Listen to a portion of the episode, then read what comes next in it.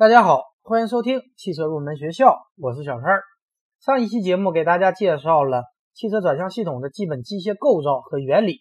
今天这期节目，我们继续来聊转向系统的专题，来给大家介绍一下转向系统中的助力装置。随着前置前驱车型的推广和宽低截面轮胎的使用，导致在转向过程中所需克服的前轮阻力也相应增加。仅仅依靠人力来实现转向就非常费力，因此呢，在转向系统中加入了助力转向装置，通过依靠动力部件增大驾驶员的力量，这样驾驶员就可以轻便灵活的操作车辆了，进而有效减轻驾驶员的劳动强度，提高了行驶安全性。目前常见的动力转向系统包括机械液压助力转向系统。电控液压助力转向系统和电动助力转向系统，机械液压助力是在1902年由英国人发明的，而1951年克莱斯勒将液压助力转向系统应用在了相应的车系上。1965年，福特用水星车型来对电控液压助力转向系统进行实验性推广，而1990年，本田发布了世界上第一款搭载可变底齿轮的。电动助力转向系统的车型，下面我们就一一展开来给大家讲解一下这三种助力转向系统。首先，我们来说机械液压助力转向系统。带助力的转向装置和不带助力的转向装置，它们之间的区别就在于增加了一套液压泵和液压动力缸，以及在转向器小齿轮轴设置了液压控制阀，或者叫转向阀。而其他的结构都与我们第二节课程介绍的构造基本相同或者相似。在这种转向器中，即使是液压动力机构失效，转向器仍然可以工作，只不过是没有了助力作用，转动方向盘费力一些而已。机械液压助力转向系统是利用发动机的动力来进行转向的一种液压装置，它借助发动机的动力来驱动转向泵产生液压。液压又作用在动力缸的活塞上，给齿条一个辅助作用力。这个辅助力的大小与作用在活塞上的压力有关。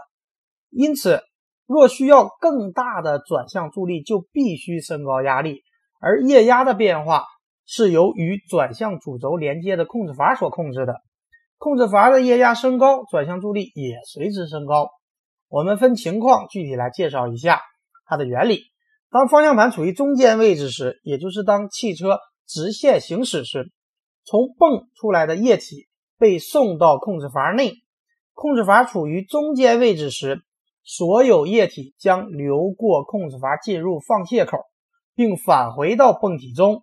此时很难形成压力，动力缸活塞两边的压力相等，因此活塞不会向某一方向移动，汽车保持直线行驶状态。当汽车转向时，转向主轴便会向一个方向转动，控制阀也随之而动，使一个通道开得更大。这时，液体流量会发生改变，并增加压力，在活塞的两侧形成压力差，迫使活塞向压力小的方向移动，进而实现转向的助力。下面我们逐一来给大家介绍一下机械液压助力转向系统的各个部件。首先，我们来说转向泵。转向泵是液压助力转向系统的能源，作用是从储液罐中吸出油液，给油液施压，并把力传递到助力转向系统。通常，转向泵安装在发动机前侧，由发动机曲轴通过传动带进行驱动。由于它是发动机驱动的，所以它的工作是要消耗一部分发动机功率的。然后我们来说流量控制阀。它的作用是控制液压泵最大输油量，并将流量控制在规定范围内，满足动力转向的需求。转向控制阀通常有两种，一种是滑阀式转向控制阀，一种是转阀式转向控制阀，两者之间只有一字之差。我们可以从字面上来进行理解和区分。首先，滑阀式是靠阀体的滑动或者移动来控制油液的流量。这种结构需要较大的运动空间，然后是转阀式，它是依靠阀体转动来控制油液的流量，这种结构体积就更小，但是它对于加工精度要求比较高。说完了流量控制阀，我们再来说溢流阀，它的作用是限制最高液压。当液压泵输出液压过高时，溢流阀便会自动打开，使出油口和进油口连通，从而降低输出液压，保证转向系统安全正常工作。最后，我们来说储液罐，它的作用是储存定量的油液，保证供给充足的油量，并有冷却油液的作用。储液罐可以做成整体式的，内置在液压泵里，或者是外置式的，通过软管和泵体相连。目前汽车上大部分液压助力转向系统都是采用外置式的储液罐，因为外置式的储液罐允许泵体更小，结构也更为紧凑。这种传统的液压助力转向系统，由于结构的限制，在设计时，如果我们要保证汽车在停车或者掉头时转向轻便，那么汽车高速行驶时就会有发飘的感觉。反之，如果我们要保证汽车在高速行驶时操纵有适度的手感，那么在停车或者掉头时就会感觉到转向太重，所以它无法两者之间同时兼顾。因此呢，就推出了电控液压助力转向系统。下面我们就来给大家介绍电控液压助力转向系统。大家可以把它理解为在传统液压动力转向系统的基础上加装了电控系统，让转向助力。不仅与方向盘的角速度有关，而且还与车速有关，实现了转向助力跟随车速而变化的助力特性，这就形成了电控液压动力转向系统。它的工作原理是这样的：根据车速的变化，通过传感器向计算机模块或者 ECU 传递信号，经过处理后控制电液转换装置，改变动力转向器转向的手力。使驾驶员的转向手力能够根据车速和行驶条件的变化而得到改变，这样低速行驶或者急转弯时，驾驶员就可以以很小的转向手力进行操作，以获得较轻便的转向；而在高速行驶时，能以稍重的转向手力进行稳定的操作，避免转向发飘，使转向的操纵性和稳定性达到最合适的平衡状态。所以，如果总结来讲，电控液力转向系统是在液力转向系统的基础之上增加了一套电子控制装置。而在电控液力转向系统中，常见的控制方式有流量控制式和反作用控制式。首先，我们来说流量控制式，它的原理是在助力泵和转向器之间设有旁流通道，由旁流通道控制阀控制其流量的大小，间接控制流向动力转向器的压力油的流量。也就能控制转向助力的大小。具体的过程是这样的：控制器接收传感器输入的车速、方向盘转角等信号，通过分析计算控制旁通流量电磁阀通电电流的大小，进而控制旁通阀的旁通流量，最终控制转向助力的大小。流量控制是电控液力转向系统结构简单，在液力动力转向系统的基础之上进行简单改造就可以实现。但是这种方式对操纵力的控制范围会受到限制。说完了流量控制室，我们再来说反作用控制室。它是采用改变控制阀反作用腔室的反馈压力来改变转向手力的。在油压反力室内有来自于分流阀的动力高压油，而柱塞在这个油压的作用下会对转向控制阀轴施加一个压力，由这个压力产生的摩擦力矩。就会阻碍控制阀轴的转动，所以当油压不同时，柱塞对控制阀轴的作用力的大小就不同，最终表现出来的就是所需要的操纵力的不同。这么讲大家可能不是特别容易理解，举个不太恰当的例子，它的原理就相当于我们把方向盘先设计的比较轻便，这样在低速掉头和停车转动方向盘时就比较省力。但是随着车速的升高，我们就设计这样一个机构。让助力作用随着车速的升高而逐渐减小，也就是随着车速的升高，方向盘会变重。这样在高速时，驾驶员就可以以稍重的转向手力进行稳定的操作，避免转向发飘。这也就是反作用控制式电控液力转向系统的工作原理。说完了电控液力转向系统，我们再来说电动助力转向系统。电动转向就是利用电动机作为转向辅助动力源的动力转向系统。电动转向易于实现微机控制，而且可以通过编程提供不同需求的理想的动力转向特性。而且这种结构比较轻便和紧凑，工作可靠，所以现在在广泛采用。